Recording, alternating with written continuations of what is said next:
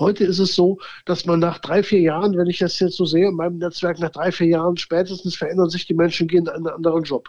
Und wenn man sich in einem sozialen Netzwerk, und wenn ich soziales Netzwerk sage, meine ich jetzt hier halt Single LinkedIn,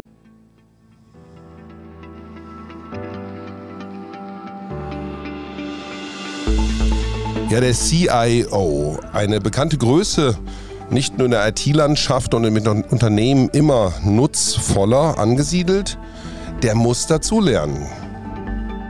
Der CIO muss gehört werden, er muss bekannt sein, damit man ihn in seiner Stellung wahrnimmt. Und er muss auch etwas für seine Position tun. Was kann er bloß tun? Wie kann er sich im Markt positionieren? Wie kann er seine Bekanntheit so ausbauen, dass er auch bei entscheidenden Personen, bei Hierarchien gehört wird. Verschiedene der Fragen aus dem Podcast, den wir heute präsentieren. Hier ist Go CIO, der Podcast für den CIO und alle Digitalisierungsinteressierte. Von und mit Matthias Hess. Und was ist da heute genau das Thema? Thema ist heute der Social Network Admin. Sinnvoll oder nutzlos? Sprich, inwieweit lohnt es sich für CIOs, für IT-Leiter, äh, sei mal, in den oder Netz, Net, Networking zu betreiben? Gibt es ja so ein paar nette Sprüche, Beziehungen, zum Beispiel eben Beziehungen schaden nur denjenigen, die keine haben. Und ähm, oder installieren Sie gute Beziehungen, bevor Sie sie brauchen. Und was fördert die Karriere? Gab es Untersuchungen? 10% Wissen, also eigene Expertise, 30% Selbstdarstellung und 60% Beziehungen. So, und da habe ich heute einen Experten eingeladen, Martin Müller. Martin, Servus. Hallo Matthias, freue mich sehr, dass ich bei GoCRU dabei sein darf. Martin, dein äh, ja, zweiter Name, Mr. Matching. Erzähl uns doch mal ein bisschen, wie es dazu gekommen ist. Das war die Idee eines Kunden, der meinte, Mensch, du hast mir schon so viele tolle Geschäftsbeziehungen empfohlen, du bist der Mr. Matching. Und das habe ich mir dann auch vor einiger Zeit als Marke reservieren lassen. Ja, das lag auch daran, dass ich seit 2003 einer der ersten zehn Mitglieder in Deutschland bin und seit 2006 auch bei LinkedIn. Und dort ist es immer einfacher, Menschen miteinander zu vernetzen. Das habe ich sicherlich vorher auch schon gemacht. Ich bin in verschiedenen Berufsnetzwerken gewesen, bei den Wirtschaftsjunioren, im Marketingclub. Auch dort lernt man Menschen kennen, bringt auch Menschen zusammen, aber Empfehlungen passieren dort eher zufällig. Seit es Zing und LinkedIn auf dem Markt gibt, ist es viel, viel einfacher, Menschen zu empfehlen, Menschen zusammenzubringen. Und ja, da stammt der, die Bezeichnung Mr. Matching her. Mhm. Also 2003 bei Zing, ich habe mal nochmal nachgeschaut, ich bin jetzt seit Januar 2005 auf Zing, also ein bisschen verspätet, würde mich aber doch noch als einer der eher ersten dort äh, sehen. Ähm, bei LinkedIn bin ich jetzt seit 2015, also schon ein hm, bisschen mit Verspätung. Ähm, es geht ja hier, sag ich mal, um Netzwerken erstmal allgemein auch. Ähm, das hat ja nicht unbedingt was mit Social Networking, also mit diesen, sag ich mal, im Business-Kontext äh, bestimmenden Netzwerken zu tun, LinkedIn und Zing, sondern es geht ja eigentlich auch, denken wir uns mal Corona weg, ähm, um, um den persönlichen, um die persönliche Beziehung. Ja, definitiv. Und da kommt ein zweites Motto her, was ich äh, seit einigen Jahren äh, pflege. Und zwar lautet das, online finden, offline binden. Äh, wie ich eben schon sagte, auf vielen Veranstaltungen, wo man hingeht, äh, lernt man natürlich auch Menschen kennen. Man geht an den Städtisch, man fragt den anderen, was machen sie beruflich, man tauscht die Visitenkarten. Das sind aber sicherlich eher zufällige ähm, Begegnungen, die man auf solchen Veranstaltungen hat, wenn man sie nicht vorbereitet. Äh, also ich bin absolut ein Fan davon, Menschen persönlich zu treffen. Aber ich habe halt gemerkt, dass durch die Existenz von Zing, das war ja das große oder ist heute noch das größte Business-Netzwerk in Deutschland, ähm, ist es eine gute Möglichkeit, auch Events, auch Veranstaltungen vorzubereiten. Man kann oft die Gästeliste sehen, man kann sich vorher schon mit den Menschen verabreden, man kann gezielt äh, auf Menschen zugehen, die interessant wirken und sich mit denen dann offline verabreden. Sei es im Einzelgespräch oder viel einfacher, manchmal auch besser eben auf Networking-Veranstaltungen. Und das Werkzeug, das Tool online also Zing und LinkedIn hier in unserem Gespräch, sind wirklich diese beiden Portale, die es helfen, die richtigen Menschen auch persönlich kennenzulernen. Mhm. Jetzt erinnere ich mich noch damals so 2005, als ich mit Zing gestartet bin, kam ich mir manchmal schon ein bisschen blöd vor, weil ich ja damals noch bei Siemens gearbeitet habe und, sag ich mal, sehr viele meiner Kollegen, sag ich mal, so die ersten Kontakte waren, die ich da drin hatte. Und wo ich mir manchmal schon dachte, ja, was macht denn das jetzt für einen Sinn? Die, mit denen arbeite ich ja jeden Tag zusammen. Ähm, da habe ich halt eh eine enge Beziehung. Und über die Jahre, ich habe dann dieses Unternehmen irgendwann mal verlassen und auch einige dieser Kontakte haben es verlassen. Und dann habe ich irgendwann gemerkt, so Mensch, da steckt ja richtig was drin.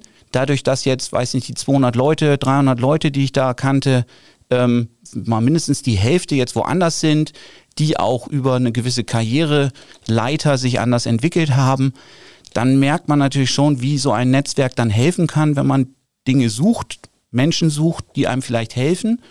Und äh, ich hatte letzt gerade, da habe ich gesucht nach einem Edge Computing Experten. So. Und dann gebe ich das mal so in Zing ein und schwupp, der erste Treffer, ein ehemaliger Kollege, Elmar, ähm, wo man dann auch gleich eine, sag ich mal, eine, eine persönliche Beziehung ja immer noch hat. Äh, wir wussten zwar auch nicht mehr beide dann nicht mehr genau, woher wir uns kannten, haben dann kurz miteinander auch mal telefoniert. Ähm, also da wird einem eigentlich dann erst deutlich, was bringt mir das eigentlich? Und ich glaube, wenn ich jetzt, äh, sage ich mal, als festangestellter CIO etabliert irgendwo, irgendwo arbeite, dann kann es natürlich schon mal so die Frage geben, Mensch, wozu muss ich das eigentlich machen? Wozu brauche ich das eigentlich? Was hilft mir das eigentlich am Ende des Tages? Also der erste Punkt ähm, auf diesen Impuls äh, ist der, dass sich heute meines Erachtens die Menschen schneller beruflich verändern als damals. Damals hat man irgendwo eine Ausbildung gemacht, ist nach dem Studium irgendwo gestartet und ist dort auch in Rente gegangen. Heute ist es so, dass man nach drei, vier Jahren, wenn ich das jetzt so sehe in meinem Netzwerk, nach drei, vier Jahren spätestens verändern sich die Menschen, gehen in einen anderen Job. Und wenn man sich in einem sozialen Netzwerk, und wenn ich soziales Netzwerk sage, meine ich jetzt hier halt Single LinkedIn, die wirklich beruflichen Netzwerke, wenn man sich dort auffällt, ist es mindestens eine sich selbst aktualisierende Visitenkartensammlung. Menschen, die ich heute mal treffe dort, mit denen ich mich vernetze, äh, dort habe ich ja vielleicht nicht so den persönlichen äh, engen Draht, aber wenn der sich beruflich verändert, hätte er mir natürlich normalerweise vielleicht nichts von gesagt oder mich darüber informiert. Durch eine Verbindung in diesen Netzwerken sehe ich das aber tagesgenau, dass jemand sich beruflich verändert und wechselt vielleicht zu einer Firma, wo ich immer schon mal einen Ansprechpartner gesucht habe. Oder ich nehme es zumindest zur Kenntnis und kann auch die Kontaktdaten entsprechend ändern oder habe sie entsprechend taggenau auch in meinem Netzwerk. Das ist der das ist praktisch die Pflege des eigenen Netzwerks. Allein das ist ein Grund, um zu sehen, was tut sich da. Aber ich möchte noch einen Schritt weitergehen, denn wie du eingangs gesagt hast, es geht auch immer darum, ähm, Kontakte zu knüpfen, bevor man sie braucht. Und wenn man sie braucht, kann man natürlich in Zing suchen. Das sind 22 Millionen äh, Mitglieder. Man kann natürlich nach CEOs, nach Geschäftsführern suchen, je nachdem, wie viele es sind. Ähm, und es sind Mengen, es sind Massen. Bei LinkedIn noch viel mehr. Und mein Tipp an dieser Stelle, und das, das wissen ganz viele gar nicht, ich möchte wirklich dazu auffordern und dazu raten, immer nur zuerst in den Kontakten zweiten Grades zu suchen. Also zu sagen, zeige mir meine Zielgruppe, mit denen ich Kontakt aufnehmen möchte, aber nur die, die mindestens eine Person kennen, die ich auch kenne. Und dann kann es ja sein, dass ich natürlich weniger von meinen Zielpersonen in der Suche sehe, aber mindestens eine Person steht dazwischen. Und das ist vielleicht ein Kollege, mit dem ich sehr, sehr gut klarkomme. Oder ein persönlicher Freund oder jemand, wo ich eine enge Beziehung habe. Und bevor ich dann auf eine fremde Person mit dem Grund XY zugehe, ist es dann immer sicherlich auch sinnvoll, entweder auf meinen direkten Kontakt zuzugehen und ihn zu bitten, mich doch dort mal vorzustellen, oder sich eben bei der Kontaktaufnahme mit einem Fremden auf einen gemeinsamen Kontakt zu beziehen. Und das sind Informationen, die würde das normale, analoge Networking nicht hergeben. Da kommt es halt eher zu den persönlichen Vorstellungen auf Events, die eher zufällig sind. Aber das gezielte Suchen, wenn ich für mich mein Netzwerk ausbauen möchte, aus welchen Gründen auch immer, das ist eben in diesen Online-Netzwerken in der Suche in den Kontakten zweiten Grades wirklich exzellent. Und das ist für mich einer der großen Vorteile, seit es diese Netzwerke online gibt. Mhm. Und wie würdest du das beurteilen, so wenn wir in Richtung Image gucken? Ich sag mal, wir, die CIOs, wir haben alle die Schwierigkeit, sag ich mal, neue Mitarbeiter zu finden. Fachkräftemangel lässt grüßen. Ähm, inwiefern kann uns denn da LinkedIn oder auch Zing helfen, ähm, dieses Problem vielleicht ein bisschen kleiner zu machen? das ist sicherlich ein ganz, ganz wichtiger Punkt, denn gerade in der heutigen Zeit, äh, wenn es darum geht, äh, sich beruflich zu verändern, werden natürlich Kontaktpersonen der Firmen zuerst mal gegoogelt und man schaut, wie stellt sich die Firma dar. Und ein ganz wichtiger Punkt sind eben auch die, die Mitarbeiter, die dort arbeiten. Und da gibt es natürlich die Firmenbewertungen bei Konunu, die müssen ja schon ganz gut sein, damit ein Mitarbeiter auch Lust hat, sich dort zu bewerben. Aber natürlich schaut sich ein potenzieller Mitarbeiter zuerst mal seine zukünftigen Chefs oder auch seine zukünftigen Kollegen Kollegen an. Und genau das macht er eben in Sing und LinkedIn. Er geht aufs Firmenprofil und schaut, wer arbeitet denn da. Und jeder Mitarbeiter, der mit einem Firmennamen und seinem persönlichen Profil sich bei Zingo LinkedIn befindet, ist eine digitale Visitenkarte ein Markenbotschafter der Firma, für die er arbeitet. Und deswegen ist meines Erachtens extrem wichtig, dass die Profile auch gut gepflegt sind. Denn das Profil einer Person, eines CIOs, was sich entsprechend ähm, dort positioniert, ist eben die digitale Visitenkarte und es ist ja auch die wahrgenommene Kompetenz, die ein Profil ausstrahlt, die wahrgenommene Kompetenz der Person. Und wenn es wirklich eine sehr renommierte Person ist, die aber ein sehr schlechtes Profil hat, dann ist der erste Eindruck wirklich äh, gefährdet. Deswegen ganz, ganz wichtig, das Profil muss auch die wahrgenommene Kompetenz darstellen, muss sehr, sehr gut gepflegt sein. Das Foto ist das eine, die Keywords, die Historie ist das andere. Und es muss auch so sein, das ist wirklich meine Meinung, dass man entweder sich dort präsentiert und das professionell macht oder aber die Entscheidung trifft, dort nicht präsent zu sein. Äh, wer es sich erlauben kann, muss ja an diesen Netzwerken nicht sein. Aber äh, wenn man dort ist, dann muss man eben wirklich davon ausgehen, dass es das, dass das die digitale Visitenkarte ist und die muss eben auch gepflegt und erstklassig sein. Ja, wie viel Zeit muss ich denn da so investieren, um da, sag ich mal, einen vernünftigen Eindruck zu hinterlassen? Die meiste Zeit ist sicherlich zu ähm, investieren, wenn man neu ist auf diesen Plattformen. Der erste und wichtigste Schritt, wie gerade gesagt, ist halt die Profilerstellung. Und dann ist der zweite Schritt entsprechend meines Erachtens, das sage ich in meinen Trainings immer zu meinen Kunden, äh, erstmal die Menschen hinzuzufügen als Kontakt, die man persönlich kennt. Und ähm, oft ist es so, ich kann mich noch erinnern, das war bei mir damals vor den vielen Jahren bei Zing auch so, man verbringt da schon ein, zwei Tage, weil man die Plattform erkunden will, weil man schaut, wen kenne ich denn da, weil man schaut, was gibt es für Gruppen, was gibt es für Fachbeiträge. Und das ist sicherlich ein, ein Zeitraum, den man auch äh, einplanen sollte, dass man in den ersten Tagen sicherlich einige Stunden auf der Plattform verweilt, um sie kennenzulernen. Ähm, danach ist es wichtig, praktisch die Tätigkeit in den sozialen Netzwerken, in Single LinkedIn einfach auch zeitlich zu begrenzen. Denn nichts ist schlimmer, äh, auch das kenne ich von Kunden, die wirklich stundenlang dort klicken und was lesen, hier was lesen, da was lesen, dann ist es sicherlich auch erheiternd und, und weiterbringend, aber äh, der zeitliche Faktor ist halt sehr, sehr wichtig. Da, da verschwimmt man schnell oft. Dass man dann wirklich sich in den Kalender einträgt, morgens eine halbe Stunde Single LinkedIn, reingehen, schauen, wer war auf dem Profil, was hat sich getan, äh, dass man wirklich das in den normalen Tagesablauf mit einbindet und es einfach als ein Werkzeug sieht. Ich habe damals, als ich im Vertrieb gearbeitet habe, Telefonlisten abtelefoniert. Äh, heute würde ich sagen, ich blocke mir zwei Stunden Zing in meinem Kalender und knüpfe eben da die Kontakte, die ich brauche. Also ganz wichtig, Zeitmanagement muss einfach äh, gemacht werden und dann sollte die Nutzung dieser sozialen Netzwerke, ich sage mal, mit einer halben Stunde pro Tag äh, definitiv im Kalender stehen, um da wirklich auch alle Chancen zu nutzen und vielleicht auch Anfragen oder auch äh, Netzwerkerweiterungen, die von außen kommen, äh, beurteilen zu können und das äh, entsprechend auch ähm, in den Tagesablauf ähm, mit einzubauen.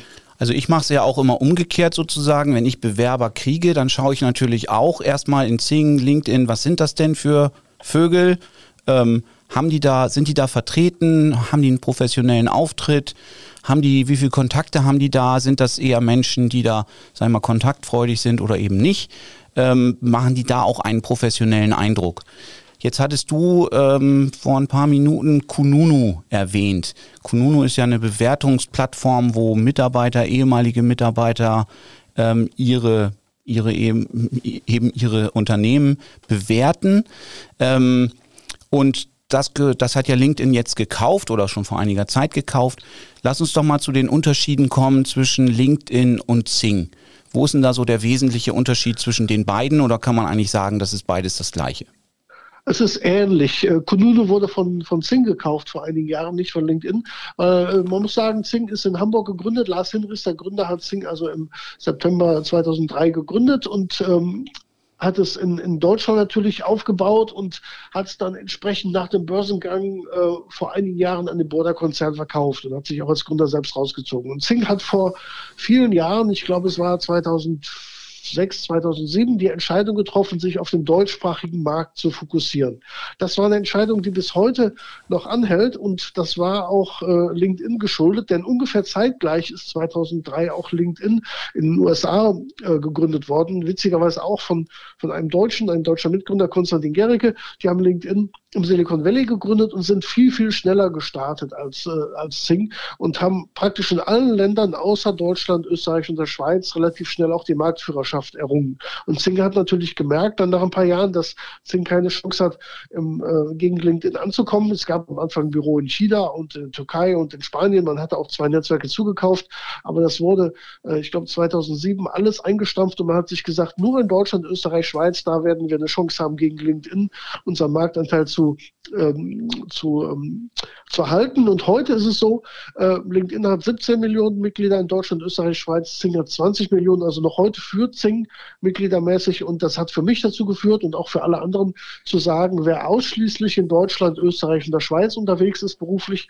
für den reicht Zing. Und jeder, der außerhalb äh, von Deutschland Kontakte sucht oder oder knüpfen möchte, der muss auf LinkedIn. Das war relativ einfach bis vor drei Jahren, sage ich mal. LinkedIn war für die Netzwerke oder war für die Kontakte im englischsprachigen Raum außerhalb Deutschlands. Zing war für den deutschsprachigen Raum. Und genau das hat sich in den letzten drei Jahren geändert, weil eben LinkedIn auch in Deutschland, Österreich, Schweiz immer äh, aktiver wurde, auch natürlich durch Microsoft. LinkedIn gehört zum Microsoft-Konzern, entsprechend dort sehr, sehr viel investiert hat. Und heute ist es so, heute stand äh, 2022, dass LinkedIn auch in Deutschland so stark ist, dass ich nicht mehr sagen würde, nur Zing reicht.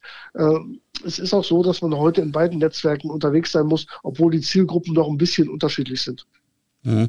Und so von den Schwerpunkten her, wir haben gehört eben Kununu oder auch, ähm, dass ich, weiß nicht, mit Eventmanagement, mit einer Learning-Plattform, was ja diese, diese Netzwerke auch dazu bieten.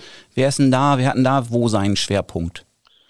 Also du sagst das Thema Events, dieser, dieser Schwerpunkt ist definitiv bei, bei Zing und da sind wir auch ein bisschen mitschuld. Wir haben uns eben auch persönlich getroffen mit vielen Leuten 2004 und wir haben halt dann auch äh, einen, einen Eventanbieter gefunden, einen Ticketanbieter in München, Amiando und haben das bei uns inkludiert in unsere Events. Und das hat Zing auch ganz toll gefunden, hat dann Amiando gekauft und integriert. Und heute ist das die äh, Plattform Zing Events GmbH, eine Tochterfirma äh, von Zing und das bedeutet, wenn man ein Event anlegt, man kann mit Ticketverkauf, man kann mit den Reisen Reichweiten. Man kann diese 20 Millionen ja auch als Reichweite zukaufen. Da hat Sing definitiv äh, den Vorteil, wenn jemand eine Veranstaltung macht und bestimmte Zielgruppen dahingehend ein, einladen möchte. Da ist Sing absolut in Deutschland der Marktführer. Ähm, du hast gesagt, äh, Learning-Plattform, also Kununu gehört auch zu Zing sitzen in Österreich, in Wien, sind eben auch zugekauft worden. Und mittlerweile ist es ja so, die Muttergesellschaft heißt New Work und hat, glaube ich, zehn oder zwölf Tochtergesellschaften. Eine ist Zing und noch viele andere. Das heißt, Zing hat vom Fokus her äh, mittlerweile auch den, den Bereich äh, Jobwechsel ziemlich ähm, ähm, gepusht. Äh, das ist ja fast so ist, immer wenn man sich beruf, spätestens wenn man sich beruflich verändern will, äh, geht man zu Zing. Äh, der Bereich Networking ist so ein bisschen unter die Räder gekommen, aber dafür kämpfen immer noch viele, dass es auch eine Networking-Plattform ist, aber Events sind ganz wichtig, äh, wohingegen LinkedIn eher dahin tendiert. Äh, LinkedIn Learning gibt es natürlich, wo man auch wirklich Weiterbildung extrem im Fokus hat. Natürlich kann man auch Anzeigen sehen und, und entsprechend äh, Jobsuche einstellen. Aber LinkedIn ist eine Plattform, die sehr, sehr stark ist, wenn es darum geht, Content zu verbreiten. Mhm, wenn ich ja. einen Beitrag schreibe, wenn ich da auch Führungskräfte als Kontakt habe und gute Diskussionen entstehen, dann ist LinkedIn extrem stark, während Events bei LinkedIn im Moment noch nicht so richtig gut funktionieren. Ja, was funktioniert jetzt für dich? Was funktioniert jetzt für Sie? Als CIO muss ich mich bewegen, so viel scheint festzustellen stehen. Auf welchem Portal bin ich da richtig zu Hause? Matthias Hess stellte die Frage, muss der angestellte CIO da sein Profil in diesen LinkedIns, diesen Xings updaten? Martin Müller sagt, ja, das ist die lebende, das ist die aktualisierte Visitenkarte und jeder, egal ob Arbeitgeber oder Arbeitnehmer, sucht dort und wird dort auch finden. Das sind die Impulse dieses heutigen Podcasts, wo es darum geht, der Social Network Admin. Sinnvoll über überflüssig. Was davon ist zu viel und was kann der CIO nutzen. Hier ist Go CIO. Das ist der Podcast für den CIO und alle Digitalisierungsinteressierte von und mit Matthias Hess, der heute eine ganze Menge Impulse von Martin Müller bekommt und als nächstes sicherlich wissen möchte, was kostet mich eigentlich der Spaß? Jetzt hat ja Zing gewisse sag ich mal, Level, die man dort ähm, buchen kann, gewisse Abos, äh, LinkedIn genauso. Ähm, erzähl uns doch darüber mal ein bisschen was. Ja, der Tipp ist auf jeden Fall oder der, die Erfahrung der letzten Jahre, dass man bei Zing eine Premium-Mitgliedschaft buchen muss, um die Plattform richtig nutzen zu können. Grundsätzlich ist Zing kostenfrei, die Basismitgliedschaft ist kostenfrei, aber dann fehlen die äh, Features, die wirklich interessant sind. Ich kann also keine Nachrichten äh, an Nicht-Kontakte schreiben. Ich sehe Werbung, vor allem kann ich aber nicht sehen, wer auf meinem Profil ist und ich kann nur ganz eingeschränkt suchen. Also wirklich Basics, die man machen muss, meines Erachtens. Und die Premium-Mitgliedschaft kostet mittlerweile, ähm, ändert sich öfters, aber kostet 120 Euro pro Jahr, also 10 Euro pro Monat. Äh, das ist, denke ich mal, übersichtlich. Und ich sage immer, jeder, der nicht für 120 Euro einen Mehrwert aus Zing rauszieht, der hat irgendwas falsch gemacht. Also man sollte bei Zing Premium sein.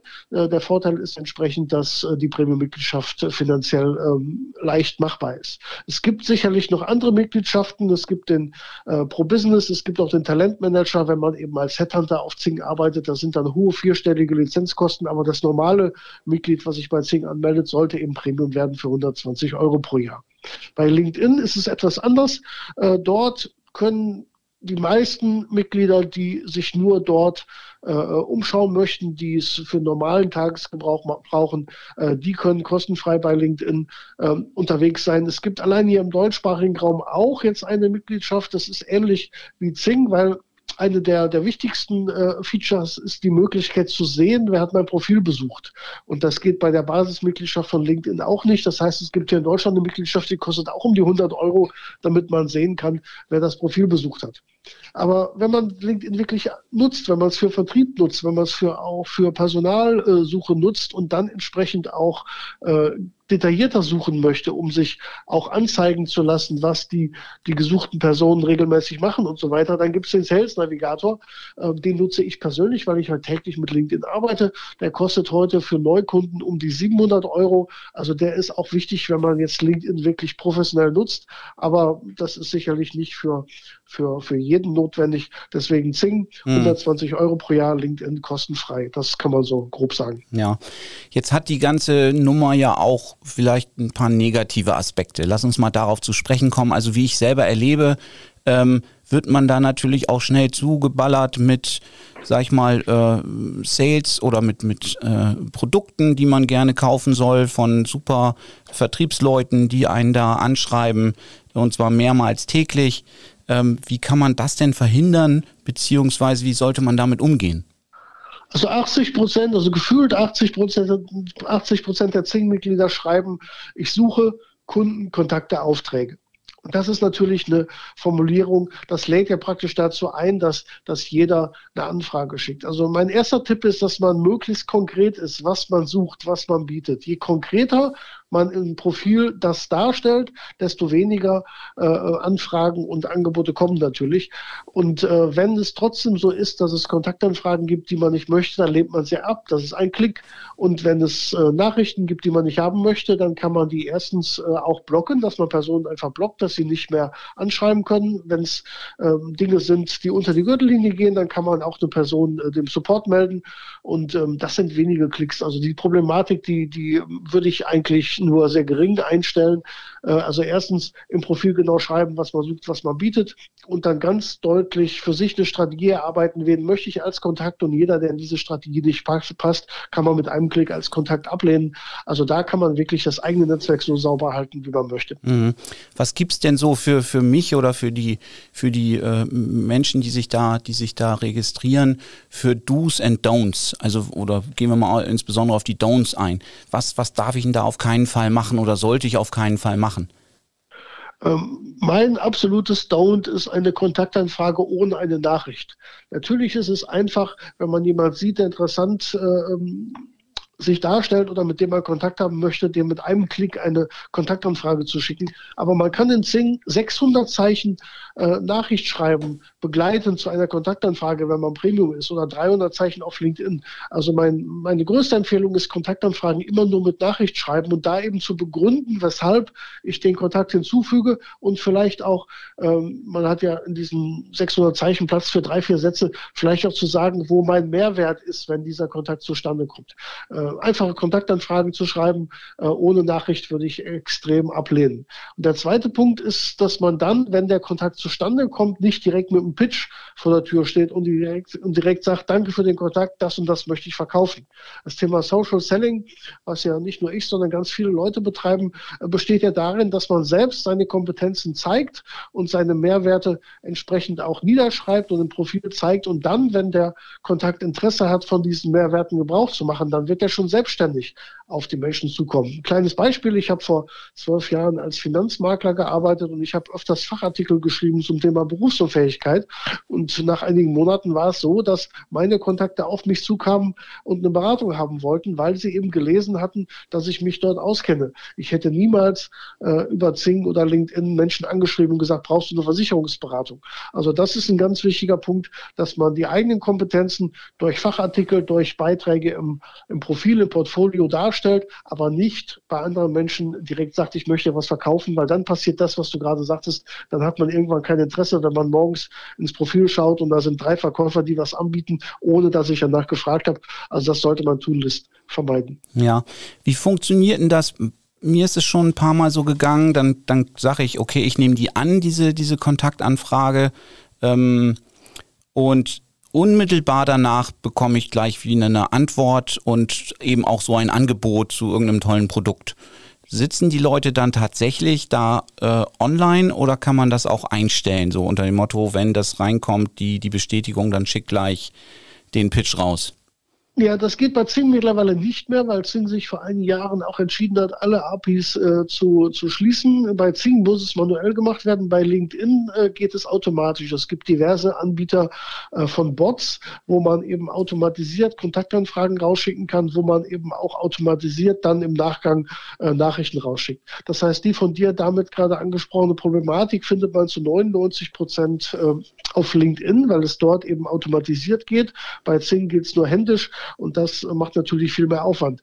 Grundsätzlich ist es aber richtig, dass man nach einer Kontaktanfrage Kontakt aufnimmt. Meine Vorgehensweise oder meine Empfehlung ist dann zu sagen, herzlichen Dank für die Kontaktanfrage. Ich habe im Profil das und das gelesen. Das wird mich interessieren, mit Ihnen darüber zu sprechen. Haben Sie Interesse an einem Gespräch, an einem Telefonat oder einem Zoom- oder Teams-Call? Das ist sicherlich schon der richtige Weg, um dann eben aus dem Online-Kontakt in ein persönliches Gespräch zu kommen. Man kann sich, oder damals haben wir uns eben verabredet persönlich, heute in Pandemiezeiten ist sicherlich ein Zoom-Call oder, ein, Zoom oder ein Telefonat äh, hilfreicher, dass man aus dem Online-Kontakt ins persönliche Gespräch kommt. Ähm, dazu rate ich sehr, allerdings nicht mit dem Angebot eines Produkts, sondern mit dem Angebot eines Wissensaustauschs. Und in diesem Gespräch kann man ja schon abklopfen und merkt, an was der andere Interesse hat. Und ähm, zu 99,9 Prozent wird es da sicherlich nicht zu einem Verkauf kommen, aber man merkt eben, wo der Gegenüber entsprechend seine, seine Interessen hat. Und als Vertriebler schreibe ich mir das natürlich auf und werde ihm dann in den nächsten Wochen und Monaten immer wieder mal Informationen zu verschiedenen Themen zukommen lassen, um mich eben auch als Experte dann in seinem Netzwerk äh, zu positionieren. Und daraus entstehen dann wirklich werthaltige äh, Geschäftsbeziehungen. Aber die können natürlich damit kaputt gemacht werden, dass man eben zu aggressiv akquiriert. Und davon rate ich extrem ab. Mhm. Aber das zeigt ja auch, ich sag mal, auf mich wirkt das jetzt auch erstmal so ein bisschen beklemmend, so, oh nein, ich habe jetzt keine Lust, mich da in den, in den, ins Rampenlicht zu stellen, dass jetzt alle Sales-Leute ähm, auf mich zukommen. Auf der anderen Seite kann man darüber natürlich auch Kontakte knüpfen in diese Richtung, um bei Bedarf dann eben auch mal, äh, sag ich mal, schneller Informationen zu bekommen, vielleicht auch schneller Angebote zu bekommen und so weiter und so fort. Äh, das wäre dann natürlich auch wieder der, der positive Part und dafür ähm, so mache ich es im Grunde genommen auch immer. Ähm, möglichst persönlich auch dort zu, äh, zu äh, kommunizieren, eben nicht irgendwelche ähm, Mails immer wieder, ähm, ähm, nicht irgendwelche Mails zu kopieren oder irgendwelche Texte zu kopieren, sondern ähm, hinzugehen und da wirklich auch eine persönliche Note reinzuschreiben, ne? zu schauen, okay, wo sind die Interessen von dem, von dem Menschen, ähm, haben wir vielleicht gleiche Interessen, dass man nochmal kurz reinschreibt, Mensch, und vielleicht treffen wir uns das nächste Mal auch auf, wo auch immer. Ähm, äh, da, das ist mir halt immer so wichtig und ich glaube, das kommt auch an und das merkt auch der Gegenüber, wenn man da eine gewisse persönliche Note reinbringt, wenn der merkt, man hat sich einfach mit ihm beschäftigt und nicht einfach platt irgendwelche Sachen rauszuschicken, ähm, wo man gleich merkt, das ist jetzt ein Serienbrief, äh, den hat er da reinkopiert. Oder sogar ein Bot, der ihm quasi sofort antwortet und dann gleich schön das, ähm, das Portfolio sozusagen darstellt. Ähm, das kommt bei mir auch immer nicht so gut an. Das würde ja zu dem passen, was du jetzt auch gesagt hast, Martin. Ja, und das merkt jeder. Ich meine, jeder merkt, ob das ein Copy-Paste-Text ist oder ob man sich vorher das Profil angeschaut hat. Und mein Tipp ist immer, scrollt ein bisschen weiter runter, vor allem bei Sing, schaut auf Interessen, schaut dahin, wo die Leute vorher gearbeitet haben, schaut auf die gemeinsamen Kontakte und bezieht euch in der Nachricht auf eine Gemeinsamkeit. Wir haben auch Studien dazu gemacht, wenn ich eine Kontaktanfrage schicke und mich auf eine Gemeinsamkeit beziehe. Mensch, wir haben das gleiche Interesse, wir interessieren uns für den gleichen Fußballverein oder wir haben vielleicht vor vielen Jahren mal in der gleichen Firma gearbeitet oder haben vielleicht 50 gemeinsame Bekannte oder Kontakte. Eine Gemeinsamkeit hilft immer und äh, erhöht auch die Wahrscheinlichkeit, dass ein Kontakt bestätigt wird. Und gerade für CROs äh, würde ich auch vorschlagen, äh, ins Profil ganz deutlich reinzuschreiben, dass man dass man zum Beispiel nur Kontakte sucht auf C-Level-Ebene in einer bestimmten Branche oder in einer bestimmten Region. Also man kann ja auch durch die Profilgestaltung, wenn man es ganz oben in die Statusmeldung schreibt, äh, herzlich willkommen auf meinem Profil, ich suche ausschließlich Kontakte auf C-Level-Ebene in der Branche XYZ. Damit hat man dann natürlich auch schon direkt gezeigt, wen man sucht und kann damit eben auch viele, ähm, viele Anfragen vielleicht abwehren von Menschen, wo man jetzt keinen Kontakt sucht. Also da würde ich wirklich auch den Tipp geben, ganz konkret zu schreiben, was man sucht oder wen man nicht sucht. Sehr oft kommen auch Einladungen zu Webinaren. Da haben wir eben auch sehr viele im Profil stehen. Ich möchte keine Einladung zu kostenfreien Webinaren, in Klammern äh, Online-Kaffeefahrten, Klammer zu. Also da kann man wirklich gezielt sagen, was man sucht, was man nicht sucht. Und äh, man weiß genau als Nutzer, wenn man sich über solche Bitten hinwegsetzt und als Spam gemeldet wird, dann sind beide Plattformen auch relativ schnell dabei, dass man eine Abmahnung erhält und im schlimmsten Fall von der Plattform entfernt wird. Also da äh, kann man sich schon auch schützen, dass man da genau die äh, Kontakte auf Augenhöhe bekommt, die man haben möchte. Mhm. Jetzt ist ja unser Titel der Social Network Admin sinnvoll oder nutzlos. Ich glaube sinnvoll, da sind wir uns, glaube ich, einig. Ähm, keine Überraschung hier. Was denkst du denn, wo geht denn die Reise hin? Da ist ja viel Bewegung drin, Ne, da, da kauft der eine das eine Tool dazu, der andere das andere. Was denkst du denn, wo wir da in drei bis fünf Jahren stehen? Ja, ich kann mir vorstellen, dass einige Plattformen äh, fusionieren werden, sich zusammentun, weil der Markt immer schwieriger wird. Also es gibt ja schon seit Jahren Gerüchte, dass LinkedIn Sing kaufen würde, was bis jetzt nicht passiert ist, aber wundern wird es mich nicht. Und ich glaube, dass ein ganz großer Trend auch die Verknüpfung verschiedener Medien ist. Ich habe gerade vor kurzem an einem Beta-Test bei LinkedIn teilgenommen, wo es um Audio-Events geht. Also bei LinkedIn gibt es ja schon das LinkedIn Live seit einiger Zeit, wo man selbst einen Vortrag hält und die eigenen Kontakte dem lauschen können. Es wird in Kürze auch in Deutschland LinkedIn Audio-Events geben, ähnlich wie Clubhouse, dass man dort entsprechend ohne Kamera ähm, auch mit verschiedenen seiner Kontakte auf eine Bühne kommt und diskutieren kann, podiumsdiskussionsmäßig und auch eine riesen Zuschauerbasis hat. Äh, danach wird ähm, auch das Thema Bewegtbild auch bei LinkedIn noch wieder gepusht. Das heißt, diese Audio-Events werden das heißt in der zweiten Jahreshälfte 2022 dann auch mit Video durchgeführt werden. Ähm, da sehe ich einen großen, ein großes Entwicklungspotenzial, dass es nicht mehr darum geht, einfach nur ein Profil mit dem anderen zu verknüpfen, so wie es bis jetzt gewesen ist, sondern dass ich glaube, dass man in diesen Portalen zukünftig eben auch viel äh, multimedialer miteinander umgeht, mit Bewegtbild, eben mit Audio und mit allen anderen äh, Funktionalitäten. Und da sehe ich noch sehr, sehr viel Entwicklungspotenzial äh, in, in den Plattformen. Also die Entwicklung geht weiter. Wir haben festgestellt, absolut sinnvoll. Man muss allerdings schon eine gewisse Zeit investieren. Wenn man es macht, so hätte ich dich jetzt verstanden, dann soll man es auch richtig machen, sprich aktuelles Foto, ausführliches Profil, durchaus auch mit Hinweisen, äh, wen man denn da gerne kontaktieren möchte. Ähm, und dann ist es mehr oder weniger, kann sich das wahrscheinlich in Zukunft dann keiner mehr leisten, dort nicht zu sein. Ähm, auch wenn es eben darum geht, wie, wie ziehe ich äh, neue Talente an, wie, wie präsentiere ich mich da, damit die auch sehen, Mensch, das ist jemand, der der modern ist, der da mitgeht, der ein großes Netzwerk hat und umgekehrt genauso, dass ich eben diese Plattform auch nutzen kann, um meine, sag ich mal, zukünftigen Mitarbeiter oder, oder auch äh, Geschäftspartner dort mir genauer anzuschauen, um zu sehen, Mensch, was sind das denn für, für Menschen, die da sind. Und am Ende des Tages äh, sind wir Menschen, da gehen wir miteinander um. Wir, wir wollen natürlich auch wieder, sag ich mal, mehr Netzwerken dann persönlich. Aber wie du gesagt hast, ähm, das eine äh, schließt das andere nicht aus, sondern das ist eine, eine perfekte Ergänzung. Von daher ein klares, äh, absolut sinnvoll, auch für CIOs, die ähm, vielleicht in einer Festanstellung jetzt dann, bevor sie diesen Podcast gehört haben, äh, nicht so viel Bedarf gesehen haben. Aber gerne ähm, in die Kommentare zum, zum Podcast da eure Meinung reinschreiben, Ihre Meinung reinschreiben. Martin, erstmal vielen Dank an dich für dieses Interview. Ja, sehr gern. Kontakte schaden nur dem, der sie eben nicht hat. Und das wurde heute noch einmal eindeutig dargestellt. Und wie sieht das bei dir? Wie sieht das bei Ihnen aus? Welchen Impuls konntet ihr da draußen mitnehmen? Ja, Matthias Hess hat es gerade gesagt, die Kommentare unter dem Podcast sind interessant für alle Beteiligten. Denn die Sichtweiten und die Sichtweisen können so verschieden sein. Dieser Impuls heute diente dem Social Admin Networking. Welchen Admin-Anspruch hast du? Welchen Anspruch hast, haben Sie da draußen? All diese Fragen wollten wir heute antexten. Das ist der Go CIO. Das ist der Podcast für den CIO und alle Digitalisierungsinteressierten von und mit. Ja, von und mit Matthias Hess. Auf zur nächsten Episode. Bleibt uns hier treu. Es wird noch viel, viel Inhalt geben. Go CIO.